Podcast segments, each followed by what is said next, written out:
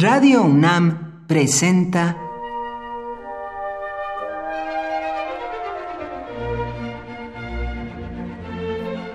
Cuaderno de los Espíritus y de las Pinturas por Otto Cázares.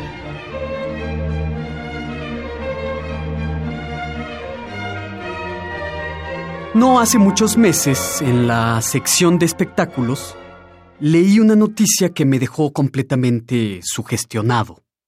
La emblemática banda estadounidense de rock alternativo REM decidió separarse después de tocar conjuntamente por poco más de 30 años.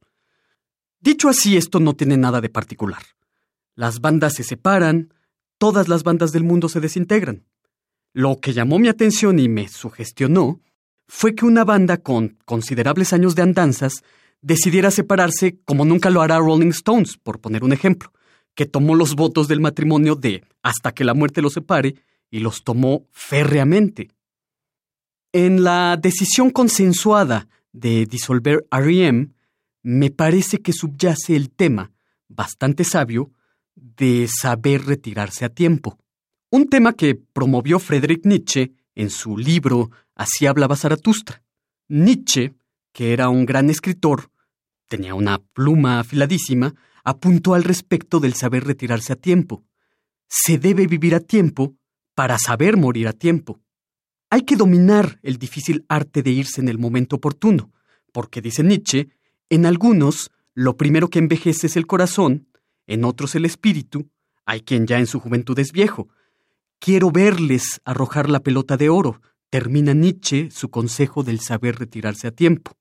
Es decir, que hay un momento en que debe tomarse la herencia y debe arrojarse como una pelota a otros, que es, en última instancia, la labor de toda enseñanza y de toda vitalidad humana. Hay creadores que, al igual que R.E.M., se retiraron de sus labores artísticas en pleno uso de sus facultades, quizás porque así lo consideraron pertinente y sabio. Es el caso de William Shakespeare, por ejemplo, que después de escribir su última obra, Los dos nobles de la misma sangre, vive todavía tres años en silencio poético total, tres años de retiro alejado de los tablados y de los escenarios. Es el caso también de Germán Hesse. Después de escribir El juego de Avalorios, Germán Hesse se sume en un silencio de casi 20 años, en el que escribe alguno que otro ensayo, alguna que otra poesía, pero no otra novela. Retirarse a tiempo habla de una gran sabiduría, sin lugar a dudas. Pero los retiros de William Shakespeare, Germán Hesse, Juan Rulfo, lo mismo que el retiro del poeta Arthur Rimbaud, que escribió su legado completo antes de cumplir los 20 años, para ya jamás volver a interesarse siquiera por la poesía, nos dejarán a todos boquiabiertos.